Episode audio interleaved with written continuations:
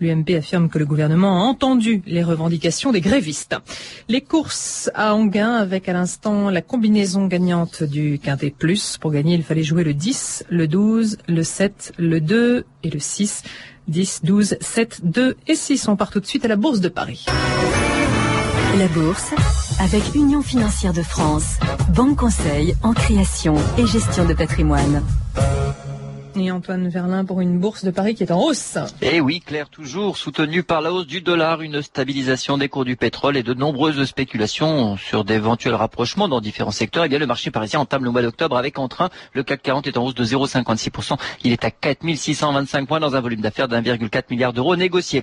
Sur le marché des devises, donc, le billet vert se ressaisit sensiblement. Aux dernières transactions interbancaires, l'euro perd 0,91%. Il revient à 1,1932. Du coup, sur les marchés de l'or, eh bien, au premier fixing, à Londres, l'once plonge carrément de 8,25$ à 425. Voilà, je vous rappelle qu'à Paris, le CAC 40 est en belle hausse de 0,56% à 4625 points. C'est Antoine Verlin, la Bourse de Paris pour France Inter. Retrouvez toute l'actualité boursière, des informations sur les valeurs, les marchés et les sociétés, ou bien consultez votre sélection par téléphone sur le 3230, 34 centimes d'euros la minute. 3230, France Inter au bout du fil. 14h03 sur France Inter, comme promis, 2000 ans d'histoire. Patrice Gélinet, bonjour. Bonjour Claire et bonjour à tous. Aujourd'hui, jour de la sortie de prison du plus ancien détenu de France, l'affaire pour laquelle il avait été condamné à la prison à vie en 1966, l'affaire Lucien Léger. Léger est libre depuis cette nuit. Le plus ancien détenu de France est sorti de la prison de Douai en catimini. Il habitera à Landa dans le nord, un village qui ne voit pas d'un très bon œil l'arrivée de celui qui est surnommé l'étrangleur.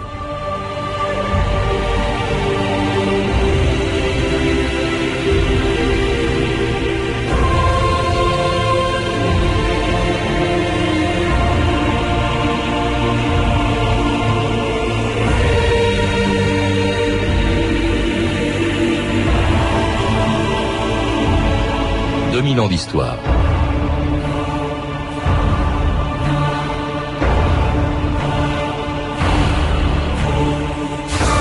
Il y a quelques heures, le plus ancien détenu de France sortait libre de la prison de Douai après avoir passé 41 ans derrière les barreaux.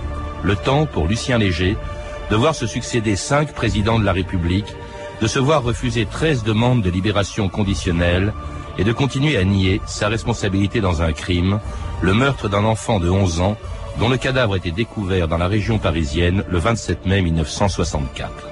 C'était le début d'une affaire qui allait bouleverser les Français et les tenir en haleine pendant près de deux mois. France Inter, Inter Actualité, Jean Lacour, le 27 mai 1964. On a découvert ce matin dans les bois de Verrières, en Seine-et-Oise, le corps d'un petit garçon âgé d'environ 11 ans.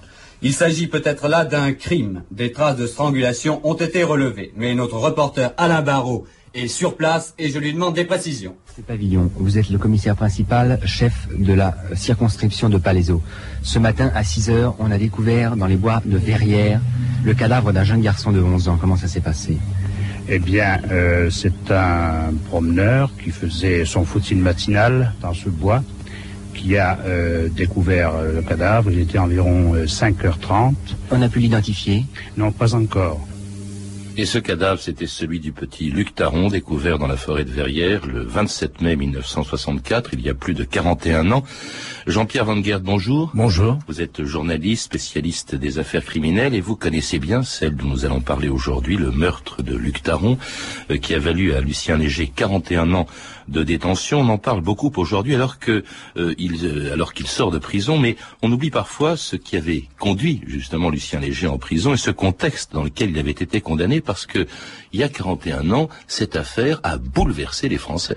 Ah oui, euh, la France entière a été bouleversée, les parents d'enfants euh, comme moi à l'époque euh, ont été bouleversés, nous ont mis en, en garde. Vous aviez 9 ans. Hein, je, oui, et donc il fallait absolument que l'on fasse attention, d'autant que la suite des événements d'une façon très rapide, c'est-à-dire que le, le petit Luc Taron a été découvert le 27 au matin et le 27 au soir, euh, Lucien Léger laissait une première lettre anonyme euh, devant. Euh, et, ça, et ça a duré deux mois. Et ça a duré deux mois d'angoisse. Cette angoisse qui euh, que, que, que, les parents euh, avaient et que les, la population re, ressentait parce que euh, ils craignaient pour leurs enfants. Alors, il faut rappeler les faits.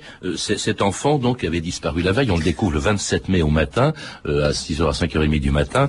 on l'a entendu et il avait disparu la veille. Alors les parents n'ont pas, ne se sont pas trop inquiétés. En tout cas, ils n'ont pas signaler la disparition de l'enfant parce qu'il avait déjà fait des fugues, je crois. Oui, c'était c'était un enfant fugueur parce que ses parents étaient assez euh, euh, par ancienne méthode, ils étaient sévères, sévères comme on, les moins aujourd'hui. Et donc le, le, le petit Luc euh, avait l'habitude de, de, partir euh, avec une bande dessinée sous, sous le bras et de, de se balader le, le, nez au vent euh, dans Paris, de prendre le métro et son, son chemin ce jour-là malheureusement a croisé celui de Lucien Léger. Hmm. Alors on le sait d'autant plus ce qui s'est passé que vous le disiez, le soir même, le 27 mai, le soir où l'on découvre le corps, on, on ignore d'abord quel est le nom de l'enfant et puis comme le père a signalé euh, le matin euh, que son fils avait disparu, tout de suite on fait le lien. Donc on sait que c'est Luc Taron, mais on ne sait pas du tout qui est euh, le, meurtrier. mais le 27 mai au soir, le, jour même, hein, eh bien une lettre anonyme raconte ce qui s'est passé à Europe numéro 1, je crois. Oui, oui, c'est cela. Donc et cette lettre est d'une signée l'étrangleur. Hein, pas encore, non. Il signe l'étrangleur trois ou quatre lettres plus Mais la première lettre, il dit dans cette lettre Affaire du bois de Verrières. Après avoir demandé une rançon qu'il m'a refusée au père du petit Luc, j'ai emmené celui-ci à Palaiseau. Je l'ai étranglé à trois heures du matin. C'est un avertissement pour le prochain rapt, la rançon ou la mort. Et on sait que c'est pas du tout la lettre d'un mystificateur puisqu'il donne des détails que seul lui-même, la police et les parents du, du petit Luc connaissent puisqu'il donne, il, il, donne dans le détail les vêtements euh, qu'il portait. Il parle même d'une marque de, de mercurochrome sur le genou de, de Luc Taron. Donc on sait bien qu'il y a un lien entre celui qui écrit la lettre et, et, le, et le coupable. Et, puis alors... Et de la bande euh, dessinée d'ailleurs qu'il avait avec lui. C'est assez odieux parce qu'il semble faire du père euh, le, le responsable parce qu'il aurait refusé une rançon qui n'a jamais été demandée d'ailleurs. Absolument. Alors, euh, c'est la première des 56 lettres qui pendant 40 jours seront envoyées par l'étrangleur, comme il s'appelle, à la police, et cela aux parents de Luc Taron, à tous les journaux et les radios de France, France Inter, Jean Lacour, le 17 juin 64. Jacques Chabot, il nous faut retrouver encore une fois l'affaire Taron. On en est toujours à la lettre hallucinante que l'étrangleur a envoyée à M. Taron. Vous l'avez probablement tous lu. Elle a fait les gros titres de la presse l'étrangleur doit être satisfait, lui qui veut de la publicité. Oui, c'est ce qu'il disait dans une de ses dernières lettres. Ne cessez pas de parler de moi, sinon il y aura un nouveau cadavre et je ne reculerai pas. On l'a d'ailleurs déjà remarqué, chaque fois que l'étrangleur n'est plus à la une, comme nous le disons, il s'est empressé de faire rebondir l'affaire, et cela suivant les meilleures règles du journalisme à sensation. Cela dit, il y a à côté de ce garçon intelligent et cultivé un pervers délirant qui tout d'un coup fait d'étonnantes déclarations. Je suis de cette graine qui pousse dans le printemps des monstres, etc., etc. Extraordinaire ces lettres, Jean-Pierre Van Gert, à l'évidence un homme qui cherche la publicité. Ah, définitivement, c'est-à-dire euh, il a un besoin euh, d'être reconnu. C'est-à-dire que euh, Lucien Léger a été un, un enfant aussi, vraisemblablement qu'il a été méprisé par ses petits camarades. Euh, ensuite, euh, dans son début de vie d'adulte, euh, même chose, méprisé, un monsieur personne.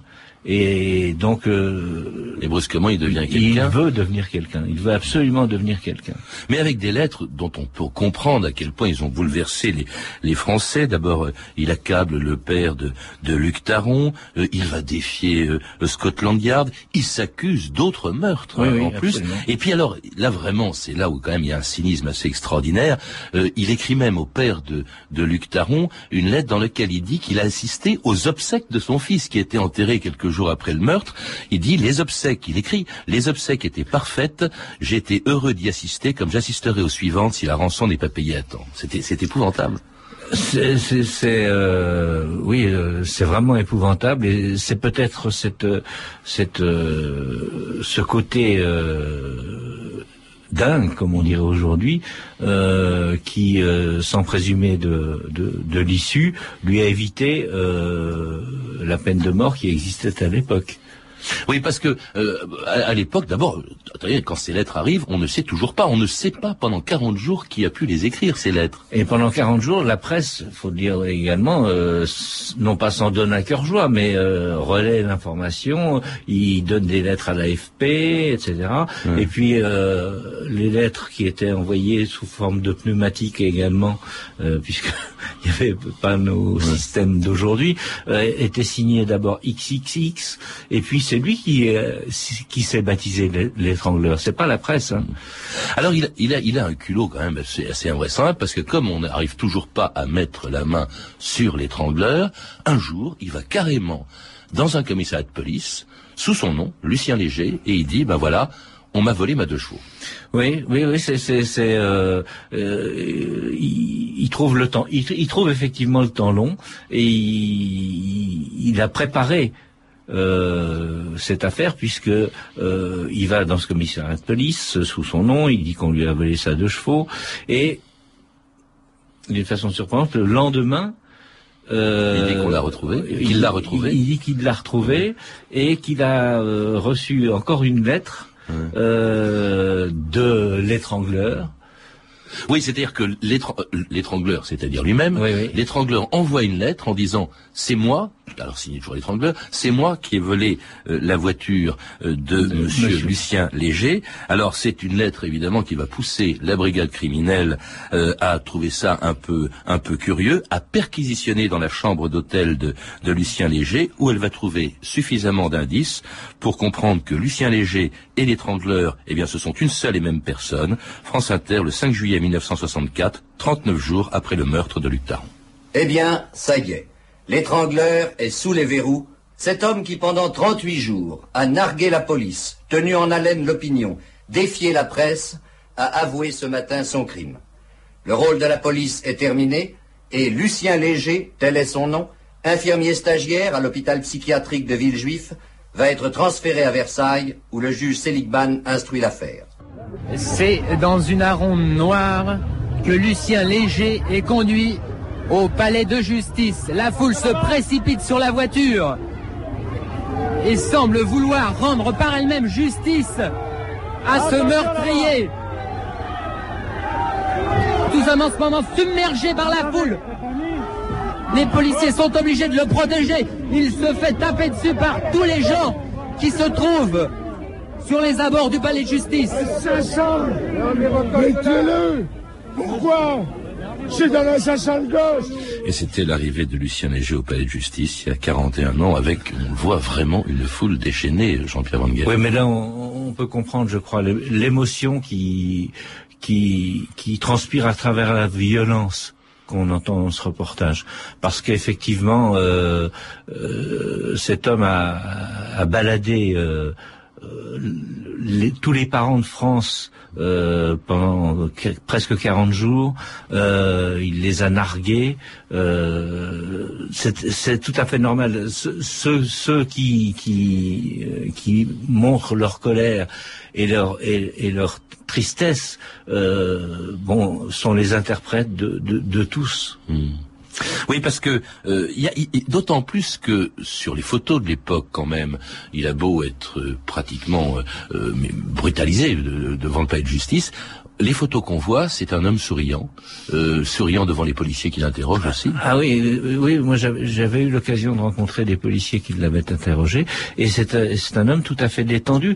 En fait, quelque part, on dirait qu'il est qu'il est satisfait parce que enfin il est il a été arrêté. Il a, il a dû se douter quelque part que le, euh, le euh, il pouvait pas faire durer trop longtemps le- ce suspense.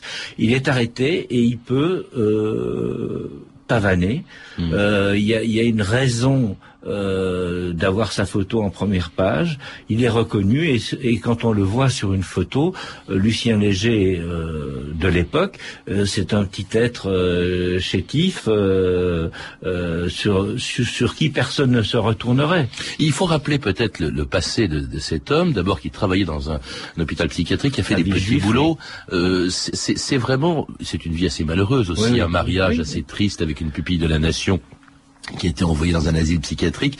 C'est assez pathétique. euh, c'est vraiment un peu le paumé, le raté euh, qui, qui- qui traîne dans les rues de Paris. On, on se, on se demande justement si c'est- ce- cette, euh, cette vie euh, de, de Lucien Léger ne- n'est pas une, un- un- une des, des façons dont qu'il a eu d'aborder euh, le petit Luc Taron qui était aussi paumé. Donc c'est une rencontre de deux paumés.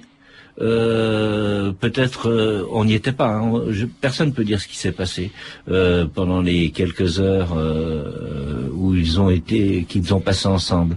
Euh, vraisemblablement qu'ils ont discuté de leur malheur, euh, se souvenant euh, l'un de son enfance euh, et l'autre euh, lui racontant la sienne. faut rappeler, je fais une parenthèse, qu'il ne s'agit absolument pas d'un crime pédophile. hein. Non, non, Il n'y a pas eu de violence pas. sexuelle du tout. Rien Oui. du tout, rien du tout. Euh, donc, euh, et, les métros fermaient, euh, vous vous en souvenez, à, une heure du matin, c'était la dernière rame, gratuite d'ailleurs à l'époque. Et euh, de là, euh, Léger emmène le petit Taron en voiture vers euh, sa destination finale. Que se passe-t-il dans sa tête? Euh, Je, je, je l'ignore. Je peux simplement émettre une, une supposition, c'est qu'il s'est rendu compte peut-être qu'il avait été un peu trop loin avec cet enfant, qu'il ne pouvait pas le ramener chez lui parce qu'il y aurait une description et, euh, il y aurait enlèvement ou tentative d'enlèvement. Euh, Et donc euh, arrive ce qui arrive, c'est c'est cette mort atroce à 3 heures du matin. Alors, on le saura d'autant moins ce qui s'est passé, euh, Jean-Pierre Van Gert, que euh, après avoir reconnu euh, d'être être l'auteur euh, de ces de ces lettres signées l'étrangleur, il a même reconnu donc le meurtre de de cet enfant. Et puis ensuite, il s'est rétracté. Je crois à partir de juin 1965, il fait machine arrière. Il arrive, il, il trouve une histoire qui permettrait de le disculper. C'est en tout cas la position qu'il va tenir euh, au mois de juin 65, euh, à partir du mois de juin 65 jusqu'à l'ouverture de son procès. France Inter, Jean-Pierre Elkabach, le 3 mai 1966. Le procès de Lucien Léger, l'étrangleur accusé d'avoir assassiné il y a deux ans dans le bois de Verrières le petit Luc Taron, 11 ans, s'est ouvert devant les assises de Versailles. Parmi les grands de la presse judiciaire internationale, Frédéric Potcher, bien sûr, pour Interactualité. Vers 17h15 tout à l'heure, alors que l'audience durait déjà depuis plus de deux heures, le président a demandé à Léger. Léger, est-ce que vous vous reconnaissez l'auteur du crime? Léger. Mais non, pas du tout, monsieur le président. Vous avez déclaré être l'auteur du crime. Pendant 11 mois, vous l'avez dit. C'est en juin 1965 seulement, le 11 exactement, que tout à coup, vous faites intervenir cet homme inconnu que vous appelez Henri. Léger. Oui, c'est exact, le président. Si vous voulez que l'on vous croie léger, il faut que vous nous disiez qui est cet Henri. Eh bien voilà, Monsieur le Président. Le 27 mai 1964, vers 8 heures du matin, Henri m'a appelé au téléphone à mon hôtel. Il m'a dit qu'il avait commis un assassinat. Mon ami, enfin Henri, m'a dit qu'il n'avait pas fait exprès d'étrangler l'enfant. Seulement voilà, l'enfant s'est mis à crier. Alors, en voulant le faire taire, eh bien mon ami a étouffé Luc. J'ai vu Henri. Il m'a remis une lettre qui comportait tous les détails. Et il m'a dit, tu vas raconter tout ça à ma place.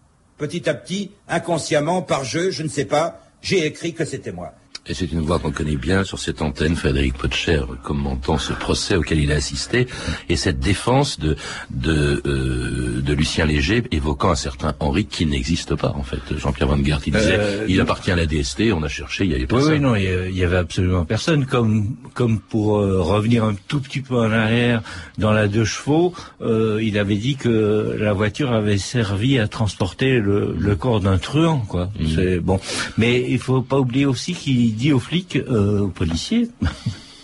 Pardonnez-moi, euh, que il reconnaît avoir avoir avoir, avoir signé euh, ces lettres de l'étrangleur, mais en disant j'ai créé ce personnage odieux, mais c'était pour moi un simple personnage de roman. Alors est-ce que Léger a vécu euh, tout cela comme euh, un roman, je ne sais pas. En tout cas, il est défendu par quelques ténors du barreau de Paris, Maurice Garçon, puis Maurice Garçon qui, qui, qui, a, qui arrête pardon de le défendre parce que justement il, il revient sur sa sur ce sur, enfin il, il annonce qu'il est innocent soudain. Il y aura donc ensuite Alberno et puis il y a quand même un doute peut-être qui explique donc que Lucien Léger échappe à la condamnation à mort qui vous le rappeliez existait encore à l'époque et qu'il soit condamné pour meurtre et non pas pour assassinat. Comme on l'a entendu tout à l'heure, assassinat c'est un meurtre prémédité, euh, donc c'est pour meurtre, euh, à la prison donc à perpétuité, euh, où il va s'avérer être un prisonnier modèle, Jean-Pierre Van Gert. Oui, je, je crois que du, jour où il est rentré en prison, il s'est préparé à sa sortie. Euh, il, est devenu d'abord euh, cultivé, plus cultivé, il s'est instruit, il, a, il est même, euh, il a même euh, eu une, un doctorat en droit, je crois, ce qui a valu à tous les, les personnes qui ont voulu traiter du cas léger d'avoir des petits soucis avec la justice en général. Et puis, il, est, il, il était devenu en prison un personnage également parce que euh, il avait une, cer une, certaine reconnaissance et connaissance. Il, aidait les autres. Euh, et, donc, et donc euh, même à, la limite d'être d'être aujourd'hui libéré, mais d'avoir été le plus vieux prisonnier de France, été encore une façon comme une autre de faire parler de lui. Oui, parce que alors il a demandé quand même d'abord une révision de son procès qui a été refusée.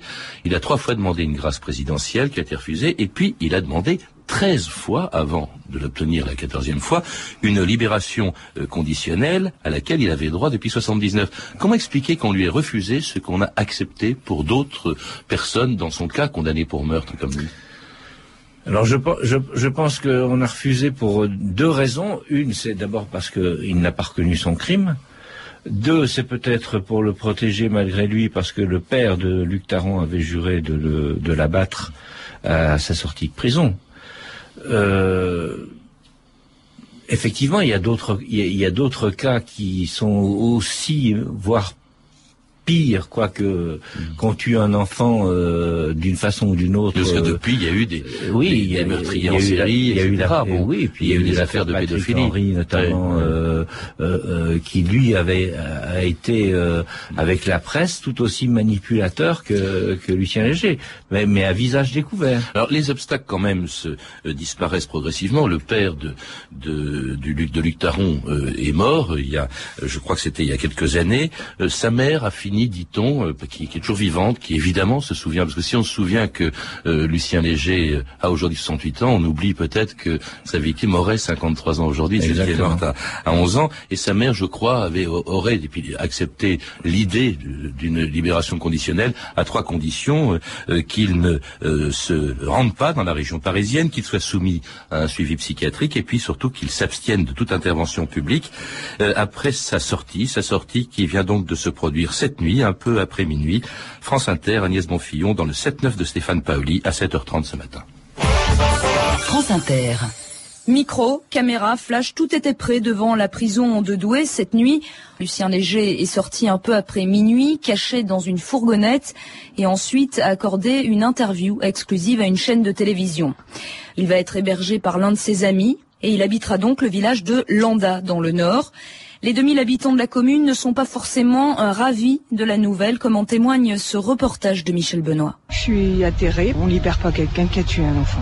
Quand vous avez un tueur d'enfant qui vient près de chez vous, même s'il l'a fait il y a 40 ans, euh, c'est normal de pas avoir envie de l'avoir, quoi. Surtout avec tous les récidivistes qu'il y a à ce moment, euh, non. Il a fait sa peine. Hein. Si bien c'est Monsieur Bernard, c'est bien, hein. Que Monsieur Bernard, c'est un brave type, hein. Au premier étage de sa maison, l'ancien boulanger de Landa a préparé la chambre de Lucien Léger, à qui il rend visite depuis une vingtaine d'années en prison. Ça va s'apaiser et les gens vont se rendre compte bah, que l'animal féroce qu'on attendait n'est pas l'homme qu'on rencontre dans la rue. Et c'était ce matin dans le journal d'Agnès Bonfillon, dans le 7-9 de, de, Stéphane Paoli, un, un, commentaire sur ces commentaires qui ont été enregistrés, qui viennent d'être enregistrés dans la ville où va se retrouver, dans le village où va se retrouver Lucien Léger, Jean-Pierre Van Gert. Eh bien, je crois que malheureusement pour pour Lucien Léger, il sort de prison au moment où euh, les récidivistes euh, on se pose le problème des récidivistes oui, libérés, libérés par anticipation. Et, oui. et donc euh, Lucien Léger, comme dit une personne, est un, une mère ou une femme, un tueur d'enfants. Euh, effectivement, c'est quelque chose qui passe toujours même, mal. si on imagine bien, d'abord premièrement il y a droit, on comprend bien pas. Sûr. Euh, il y a une libération conditionnelle. C'est vrai que des prisons sans qu'un des détenus euh, des lourdes longues peines puissent être libérés euh, serait vraiment, ils deviendraient des fauves. Donc c'est pas le principe, mais il y a quand même quelque chose qui est assez qui est assez choquant euh, tout de même, Jean-Pierre Van Gert, c'est que euh, je, je, rappelais quand même les conditions. Je sais pas comment elles ont été euh, proposées à Lucien Léger, mais notamment il y en avait une qu'il s'abstienne de toute intervention publique. Il se trouve que à peine sorti de prison et se retrouvant euh, dans cette maison de, Landa, euh, il y a euh, une chaîne de télévision qui enregistre et diffuse son interview ce matin. C'est quand même, ça commence curieusement parce que je suppose que cette interview, il faut parler franchement, a été monnayée. On, peut supposer qu'elle a été monnayée puisque Lucien Léger, comme pour dans les grands mariages princiers, princiers qui sont monnayés également, euh, était complètement caché de tous les autres journalistes euh, et n'est apparu que pour euh, ouais. euh, un quotidien régional et une télévision. Qu'est-ce que vous en pensez, vous? Qu'est-ce que moi, je voudrais franchement, ben, c'est-à-dire que euh, les, les, les, les, journaux, euh, quelque part, ou les journalistes euh, ont un peu oublié euh, la, la, déontologie qui consiste déjà à ne jamais payer pour obtenir une information. Et puis ensuite, j'ai bien peur que ça soit le, la première des déclarations du CNG. Mmh. Pourquoi pas un livre? Pourquoi pas un film? Pourquoi pas Je pense que comme cet homme est avide de publicité, il euh, était déjà. Au fond, c'était le seul mobile parce qu'il faut rappeler voilà. quand même qu'il n'y avait pas d'autres mobiles que celui-là. Absolument. Faire parler de lui. Donc, euh... donc, donc je, je, pense que le, la seule chose vraisemblablement qui lui reste, hormis euh, ses fonctions à la Croix-Rouge euh, de bénévole, euh, ça va être, il va, il, ça va être encore qu'on parle de lui et ça va être évident que pendant pendant des, des, des semaines, toute la presse dite d'information va le suivre dans sa nouvelle 205 que lui a acheté c'est embêtant parce qu'on peut pas, on peut pas remettre en cause, ça va de soi, euh, la euh, la libération conditionnelle et en même temps, c'est vrai que ça s'est produit déjà euh, avec Patrick Henry, le projet d'un livre qu'il oui, a oui. signé, etc. Et c'est vraiment incroyable quand même cette affaire 41 ans après quand même. Oui, oui, non, c'est impossible. Merci Jean-Pierre Van Gerd de nous avoir rappelé donc le contexte de cette affaire Lucien Léger, que l'on retrouve aussi dans un guide de la France des faits divers qui a été publié aux éditions numéro 1 et réédité en 2001. Mais il y a beaucoup d'autres affaires, comme celle d'ailleurs dont vous allez vous occuper dans les ateliers de presse. Je crois que c'est une organisation, une maison de presse et d'édition que vous animez et qui va publier bientôt donc des euh, quantités de grandes affaires de ces dernières années. Toutes ces références sont disponibles par téléphone au 32 30, 34 centimes la minute ou sur franceinter.com. C'était 2000 ans d'histoire. Merci à Michel Béziquian, Olivier Riotor, Claire Tesser, Camille Pouche-Gélaguier et Amélie Briand et à notre réalisatrice